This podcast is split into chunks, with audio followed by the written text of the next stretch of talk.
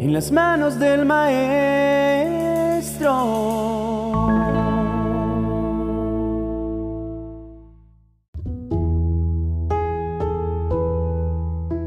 ¿Quién no ha pasado por circunstancias difíciles en la vida? Me gustaría que si existiese alguien, levantara la mano y pudiera sugerirle que escriba un libro, porque estoy seguro que fácilmente se convertiría en un bestseller, pues aún no conozco ni a una sola persona que no haya atravesado por algún momento crítico de su vida. Podríamos decir que las quiebras económicas, los problemas familiares, la falta de salud, las malas relaciones, el desempleo, el no alcanzar metas o el simple hecho de no saber qué hacer o hacia dónde ir, son parte de lo que llamamos como momentos duros de la vida. Pero te preguntarás, ¿qué hacer? En la Biblia, en el segundo libro de Reyes, en los capítulos 6 y 7, encontraremos la historia de cuatro hombres leprosos donde su vida era difícil, pero supieron levantarse, enfrentar y superar su crisis. ¿Te gustaría saber qué hicieron para salir adelante? ¿Quisieras conocer algunas claves para enfrentar, al igual que ellos, las épocas difíciles? Quisiera descubrir las acciones que estos hombres leprosos llevaron a cabo en momentos de mucha angustia. Entonces, leamos en el capítulo 7, verso del 3 al 11, lo que dice, porque de seguro traerá luz a tu vida. A la entrada de la ciudad había cuatro hombres enfermos de la piel, pues tenían lepra. Decían entre ellos, ¿Qué estamos haciendo acá, sentados, esperando morir? Si entramos en la ciudad, moriremos de hambre, pues no hay nada para comer. Y si nos quedamos sentados aquí, también vamos a morir. Mejor vayamos al campamento de los sirios. Si nos perdonan la vida, qué bueno. Y si nos matan, no importa. De todos modos, vamos a morir. Al anochecer se levantaron y fueron al campamento de los sirios. Cuando llegaron cerca del lugar, se dieron cuenta de que allí no había nadie.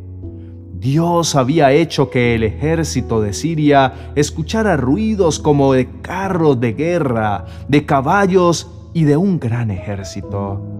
Por lo que los soldados dijeron, el rey de Israel les ha pagado a los reyes hititas y al rey de Egipto para que luchen contra nosotros.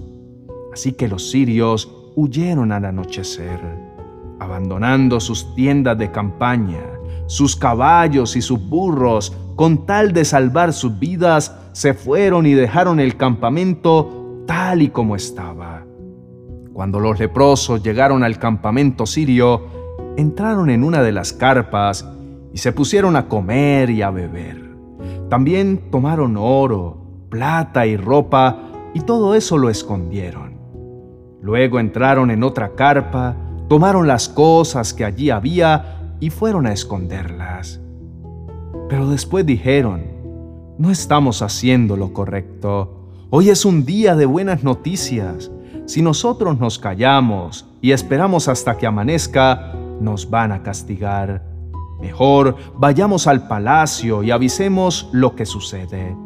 Entonces regresaron, llamaron a los guardias de la ciudad y les dijeron, venimos del campamento de los sirios, no hay nadie allí, no se ve ni se escucha nada, solo están los caballos y los burros atados y las tiendas de campaña están como si las acabaran de armar. Los guardias fueron y dieron la noticia a los que estaban en el palacio. Samaria había sido tomada por el poderoso imperio sirio y por largos meses los caminos y los ríos fueron bloqueados y el hambre comenzó a hacer presa de los israelitas a tal punto que las cabezas de los asnos y el estiércol de las palomas se vendían a precios muy altos. Incluso las mujeres cocinaban a sus hijos para comérselos. El hambre y la sed serían saciadas por Dios, pero para esto el Señor se valdría de cuatro leprosos, hombres afectados por una de las enfermedades más terribles de todos los tiempos, para llevar a cabo su plan. Estos hombres estaban afuera de la ciudad. No se les permitía entrar y por eso pasaban sus días en la puerta de Samaria viviendo de las limosnas. Pero fueron ellos precisamente los elegidos por Dios para salvar a Israel. Y es aquí donde Dios quiere darnos una lección. Él convierte nuestra maldición en bendición. Y Dios utiliza lo ordinario para realizar lo extraordinario. Reflexionemos sobre las acciones sabias que usaron estos cuatro hombres en sus momentos duros para enfrentar las crisis, las cuales le permitieron salvar sus vidas y ser de bendición a todo un país entero. E intentemos tomarlas como ejemplo a nuestro actuar, porque al hacerlo, la bendición también vendrá a nosotros cuando estemos pasando épocas difíciles.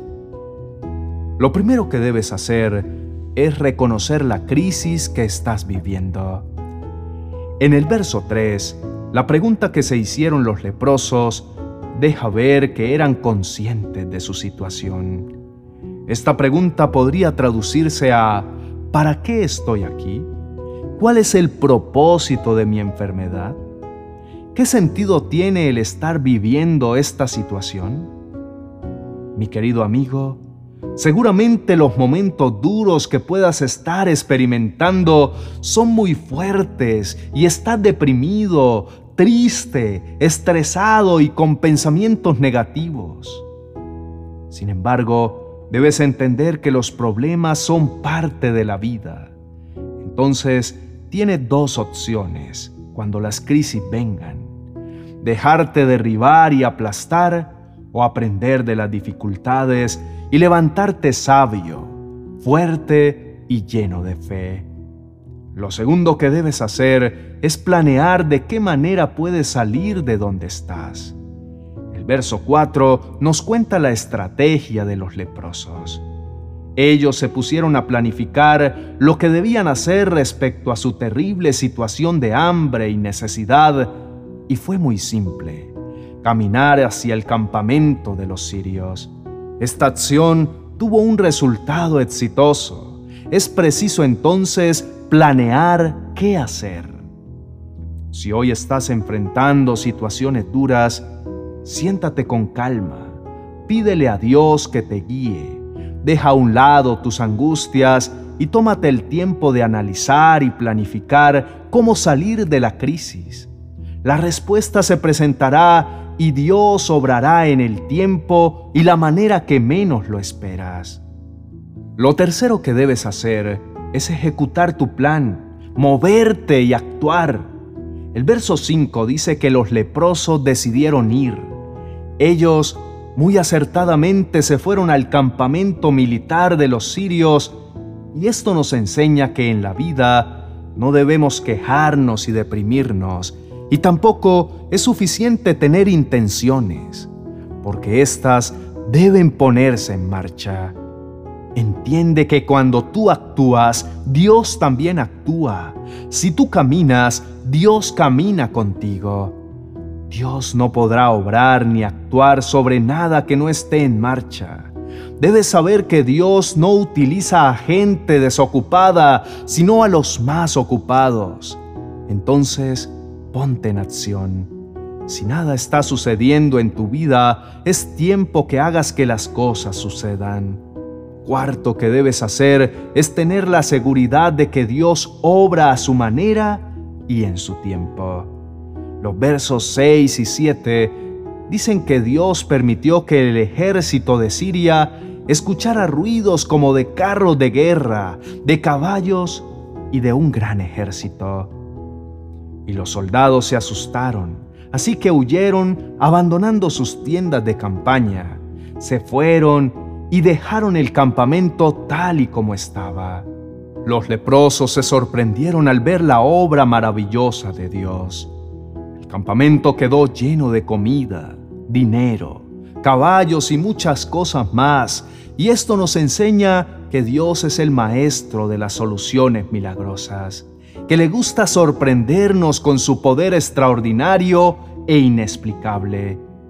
Por eso, no pierdas tu tiempo tratando de entender cómo, con qué o quiénes lo harán. Más bien, espera con fe y con paciencia. Agradece y ten expectativa de que un milagro grande está por suceder y éste vendrá en el momento y la forma menos esperado. Lo quinto que debes hacer es gozarte de las bendiciones de Dios a pesar de lo que puedas estar viviendo. En el verso 8 nos cuenta que estos hombres que por mucho tiempo la habían pasado mal por su enfermedad, se dispusieron a disfrutar las bendiciones de Dios, comer, beber, vestirse, guardar dinero. Ellos no menospreciaron las bondades del Señor, ni pensaron en la condición de ser despreciados sino que se arrojaron sobre ellas, gozaron de la bondad de Dios a pesar de seguir con su problema de lepra. Mi apreciado hermano, debes aprender en este día que las bendiciones de Dios están a tu alcance todo el tiempo, pero tal vez eres tú quien en medio de tu angustia y desesperación no las estás viendo. Pídele a Dios en esta mañana que abra tus ojos y tus oídos espirituales y que de esa manera puedas ser sensible a todo lo que Dios tiene preparado para ti y así aprendas a disfrutar las bendiciones de Dios en medio de tus momentos duros de la vida. Te aconsejo que no te enfoques más en tus problemas y más bien enfócate en todo lo bueno que el Señor te da. Vive la vida. No estés más molesto con lo que has perdido o con lo que no tienes. Deja de vivir frustrado por aquello que no has recibido y agradece y goza de lo que ya tienes. Y por último, sé siempre un instrumento de bendición para otros. Los versos siguientes nos muestran cómo aquellos leprosos no pagaron mal por mal. Ellos no fueron egoístas con lo que habían descubierto y prefirieron compartir de lo bueno con otros. Por eso, en este día te invito a que en medio de tus momentos duros, no pienses en que no tienes y da de lo poco o mucho que tienes.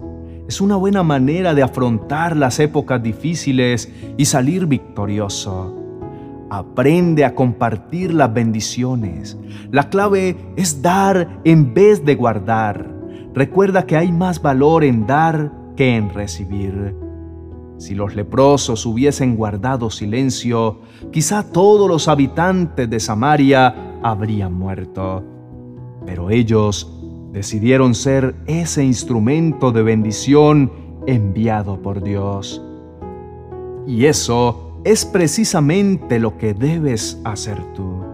Permitir que las bendiciones recibidas también lleguen a otros. Ve hoy y comparte de todo eso maravilloso que Dios te da. Una idea, una conexión, una recomendación, una oración, una palabra de ánimo, una invitación, un consejo. Comparte tu compañía un alimento, un café, tu tiempo, tu habilidad, lo que sabes hacer. En otras palabras, ora y bendice. Desea que a los demás les vaya bien. Si lo haces, a ti también te irá bien, porque todo se te devolverá. Mi querido amigo, termino esta enseñanza donde estos cuatro hombres leprosos han sido inspiración para mi vida y sé que también para la vida de ustedes. Hoy nos dan unas lecciones que le fueron útiles para enfrentar sus épocas difíciles y sé que serán de luz para ti con la ayuda de Dios si estás enfrentando grandes problemas.